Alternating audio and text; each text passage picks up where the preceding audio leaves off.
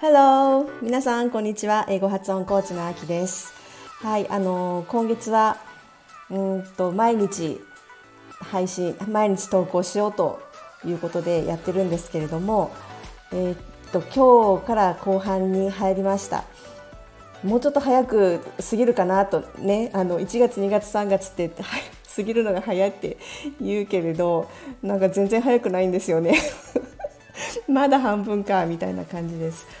はい。まあそれは良いとして、えーと、今日お話ししたいのはちょっと映画についてお話ししようと思います。皆さんあの洋画ですよね、えー、洋画見るのって好きですか？もしこう洋画をよく見る人とかあ最近最近もうすぐ見たい映画が来るとかそういう人に向けて面白い勉強法をお話ししたいと思います。これは私ももうよくやった。何回も何回もやった方法なんですけれども映画を見る前にその映画の本を読む読んでおいてで読んでから映画を見に行くっていう方法なんですね。でここで言う本っていうのが映画に沿って書かれた本。で映画が公開する前ですとか直前だとかあとはま公開中に本屋さんに行くとこう平積みで売り出されてることがあるんですよね。その映画があるから出した出版された本なんですけれどもあと tie-in movie tie-in books っていうんですけれどもその映画があってでそれに、えー、それに基づいて出版される本っていうんですね本当にもうだから映画の内容と、えー、完全に一致した本なんですけれどもそういう本を読んでから映画を見に行くっていう、えー、やり方なんですね。これが超おすすめです。で映画のストーリーがもうそのまま書かれた本なので映画を見た時に読んだそのままの内容が映画でこう画面上に再現されるんですよね。でそこで自分が読んで理解したのと答え合わせができて面白いんですよね。で映画によっては例えばもう先にもう何年も前に出てた本が出ていてでそれを映画化したものっていうのもあるじゃないですか。でそれだとその本と映画って内容がこう完全に一致しているわけじゃないと思うんですよね。違ってるところもあると思うんですけれどもだけどその、えーと、と映画が初めてそのお話が映画として初めて作られたっていうものであればその映画と本が一致しているんですよね。うん、であのもしこの、ね、先に本を読んで映画を見に行くっていうのをやったことのある人だったらもう共感してもらえるんじゃないかと思うんですけれども本だとこう映画のこの場面の描写が全部もちろん言葉でしてありますよね。当たり前なんですけれども。例えばテーブルの上に花瓶があってで赤い花が咲してあってとかあとはまあ登場人物が初めて出てきた時にこの人この男の人は例えばひげ生やしててとかなんか黒いカバン持っててとかそういうなことをこうどういう外見してるかとかどんな表情とかもう全部言葉で書いてあるんですよね。でそれを一つ一つ本で、ね、読んで言葉をどあの一つ一つ読んでいってで分からなければ辞書で調べたりとかしてその情報をこう思い描いていくわけじゃないですか頭の中にね。で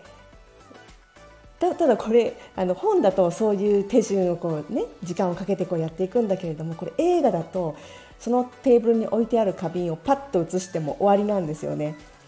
でその男の人が出てきてもその人をパッと写して終わりなんですよね。別にこうテレテロップが出てきてその言葉でいやここに花があってとかそういうのを説明するわけじゃないじゃないですか。だからねあの 時間をかけて読んだのに一瞬で終わるっていうのは結構なんていうかまあ虚しいっちゃ虚しいんですけれどもあの結構それもね面白かったりするんですよね。ああ終わった。みたいなこれだけだみたいな。これだけしか映んなかった。でもねそんな感じですごく面白いんですけどね。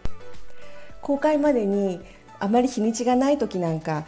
例えば1週間あったとして1週間で読めるだけ読んでよし30ページ読んだと、ね、30ページ読んだっていうところで映画館に行くじゃないですかで始まるとねもうその30ページ分がもうものの5分で終わったりするんですよ。で なんかそのものの5分で終わってああもうここで終わったここここまでしか知らないって言って であとはもう全然知らないねその先の物語が続いていくみたいな感じになるんですけれどもでもあのあらかじめ本で読んでおくと画面の隅々まで理解できるんですよね。っ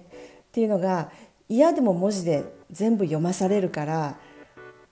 例えば作者とか作者がねその本の作者の人が読者に気づかせたいところとかあと認識しておいてほしいこととか後で回収するからここは、ね、ちゃんと認識しておいてもらわなきゃっていうようなところなんかはもう全部言葉で書いてあるじゃないですか。で読者はその部分を読む読まないって選べないですよね文章だからもう最初からもう一個ねあの一つ一つ読んでいくわけだからあここ読む読むのやめようとかそういうこともないからその全部あの自分のペースで全部読んでいくわけじゃないですか。だからその書いてある情報って一応まあ自分の中に全部入りますよねだだけど映画だと細かいところまでみんなねちゃんと見切れてないと思うんですよね。あの映画が始まって画面の隅々まで見ないですよねどんどんどんどん場面は切り替わるし